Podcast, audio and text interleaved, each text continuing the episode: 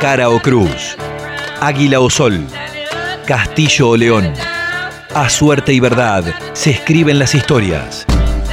A suerte y verdad, con Alejo París. Tiempos de relatos en cara y seca.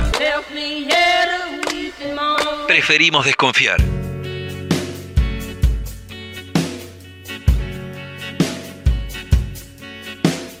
Hace tiempo que Mario vive en Pinamar. Conoce a todos sus vecinos y por eso sabe que desde hace algunos días están preocupados por algo. El tipo de los perros está jodido, le dijo uno que vive pegado a su casa. Mario supo al toque de quién le hablaba. Hay un hombre que deambula desde hace mucho. Suponen que está en situación de calle. Es fácil de reconocer porque siempre anda con dos perros.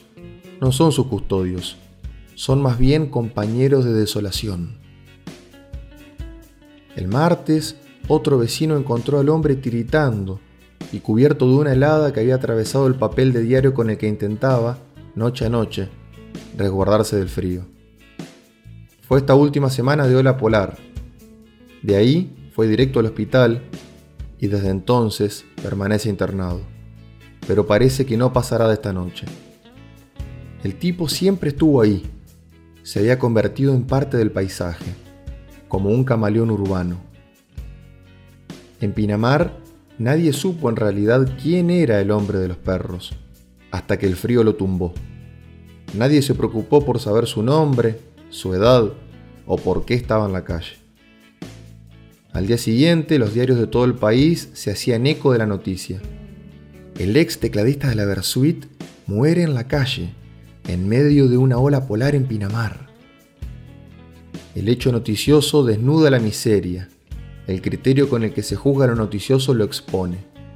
No todos los que mueren en la calle son noticia, porque son la regla. Lo que los hace noticia es la excepción de la regla. El hombre de los perros no fue noticia por morir en la calle, lo fue por haber sido el tecladista de una banda exitosa del rock nacional que terminó así. Será duro, pero ese es el criterio. Si molesta, es porque desnuda el reflejo de una sociedad que tiene complejo de Dorian Gray. Basta mirarse en el espejo para morir del disgusto. La ironía es que los títulos impresos en esos diarios abrigarán a otros tipos en la calle de la desolación, en ese bulevar de utopías trituradas, que tiene la extraña habilidad de hacer invisibles a los hombres que mueren de frío.